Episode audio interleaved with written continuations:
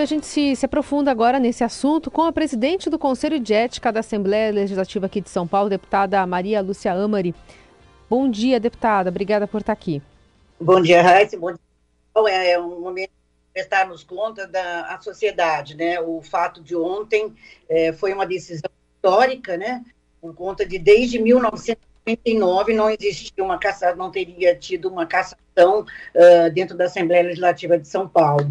Então, é, foi uma decisão bastante importante e serve de régua, né, para que todos os deputados e deputados entendam até onde vai o limite da falta de decoro. Desculpa, é, falhou a ligação desde 1900 e quanto, do, é, deputada? 1999. 99. Decisão histórica. Agora, decisão que segue para plenário, né? Tem alguma pressão para, de fato, se pautar a votação pelos deputados? É, na verdade, nós estamos com, com uma pendência também, porque está sob júdice do, do deputado Frederico Dávila e, e, queria ser julgada ontem, e mais essa que vai ser pautada também pelo, pelo plenário. Eu acredito que mais uns 20 dias uh, o presidente já esteja em condição, porque passa pela CCJ, pela Comissão de Constituição e Justiça, né, e depois vai, uh, o presidente prepara uma resolução que é encaminhada ao plenário, marcada uma data para votação desse, de, dessa resolução, que, que é a perda do mandato da, do deputado Arthur Duval. Heisen? Oi, oi, agora sim, o microfone estava fechado aí. Deputado, um bom dia, senhora. A, além da questão envolvendo as declarações machistas, Uh, o, o, Conselho de Ética também se debruçou sobre outros assuntos, né? Eu queria que a senhora falasse desses, uh, dessas outras duas imputações que levaram a essa decisão de ontem.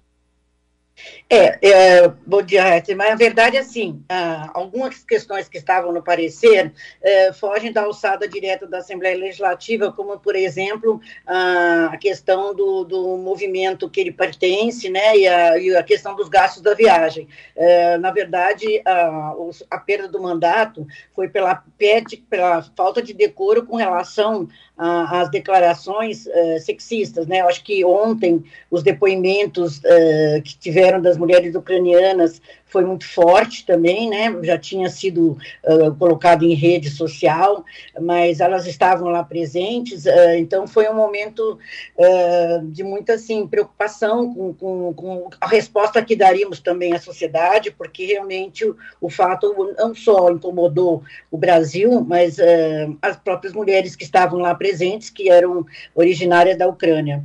Então, esse, a quebra de decoro vai fazer com que o o deputado Arthur Duval, ele, é, ele, ele, não, ele pode votar, mas não pode ser votado pelo prazo de oito anos se for confirmada pelo plenário a decisão do, da Comissão de Ética da qual eu presido.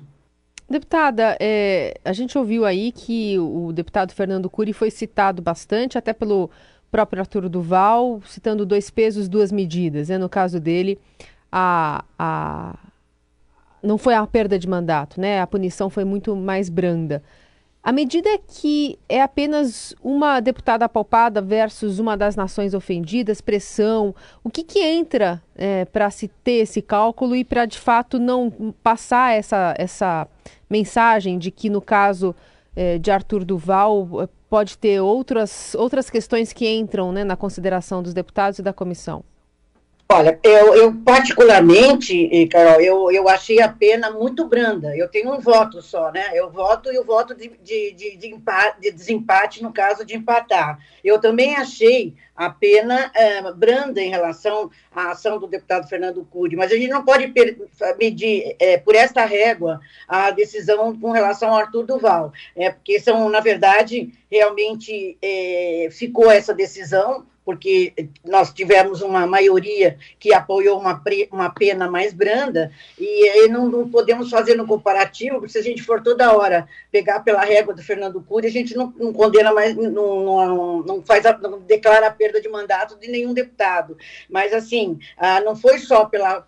Ah, questão emocional. É, as palavras que foram ditas comprometeu a imagem do político brasileiro, um, um político de São Paulo, que ele não, eh, não se despiu do caráter de ser eh, deputado estadual. Ele estava lá como ele não perdeu a figura de deputado estadual. Então, para a Assembleia Legislativa, eles eram como se fosse um representante político que não estava numa ação da Assembleia, mas ele não deixou de ser deputado Então, ele foi, a perda de mandato foi exatamente pela falta de postura dele, né, as declarações flexistas, criando até, às vezes, uma situação uh, de, de, de, constrangimento internacional, representando a maior Assembleia da América Latina. Então, eu concordo com a população quando diz que a pena foi branda, eu, como mulher, também achei a pena branda, uh, eu, eu votei por uma pena maior, mas, de qualquer maneira, uh, somos, somos dez representantes na Comissão de Ética que podem votar, então, a pena ficou aquela.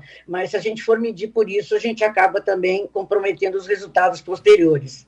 E eu acredito também que essa decisão histórica, ela serve de exemplo, é uma medida exemplar, né? porque a gente está percebendo muito discurso de ódio, é, falta de respeito, foi citada pelo próprio Arturo Duval, agressões físicas que tiveram dentro do plenário, nós não podemos continuar nesse clima dentro da Assembleia Legislativa. Eu acho que nós temos que pôr um, um, um sinal de pare, para que as coisas possam voltar à normalidade, porque desde essa, esse mandato aqui tem sido uh, recorrente essas posturas que ferem a ética e o decoro parlamentar dentro da Assembleia Legislativa.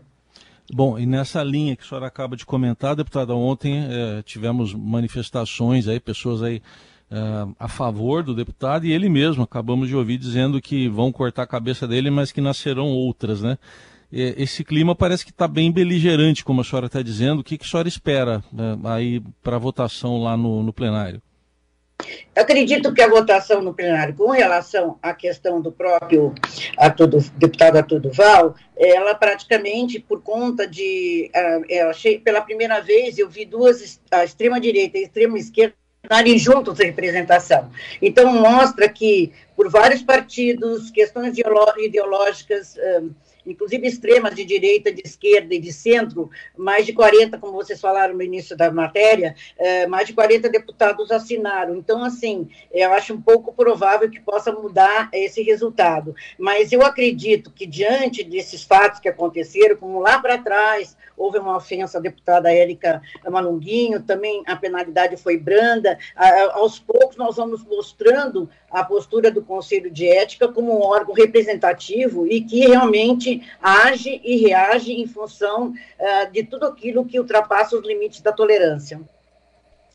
Muito bem, deputada Maria Lúcia Amari, presidente do Conselho de Ética da Assembleia Legislativa de São Paulo, comentando conosco, né, agora os próximos passos para essa decisão, né, do Conselho ontem por unanimidade e, de fato, para a votação é, no plenário da casa, previsão de pelo menos uns 20 dias depois de todos esses feriados, né? Fim de mês, então, né, doutora? A gente está falando, comecinho de, de maio, né?